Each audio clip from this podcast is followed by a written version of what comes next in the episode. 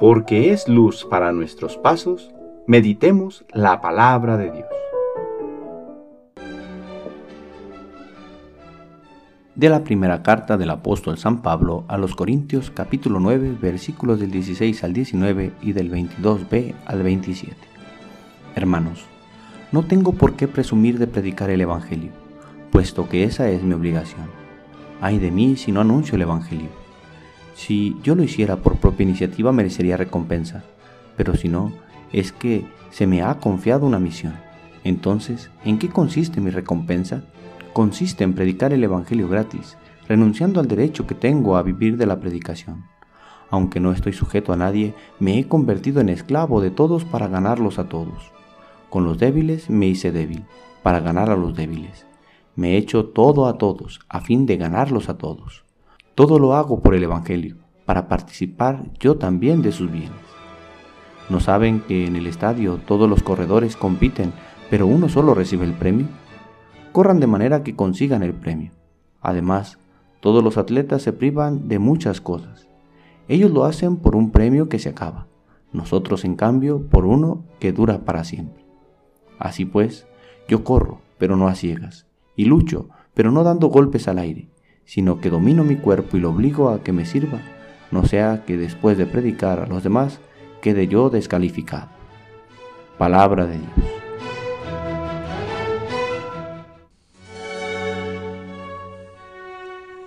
Viernes de la vigésimo tercera semana del tiempo ordinario.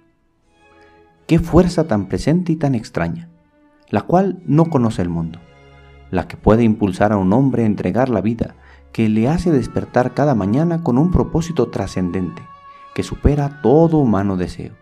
Este fuego del amor divino que consume a la persona y le hace anhelar que todos los demás compartan este fuego, que arda en ellos como arde en él.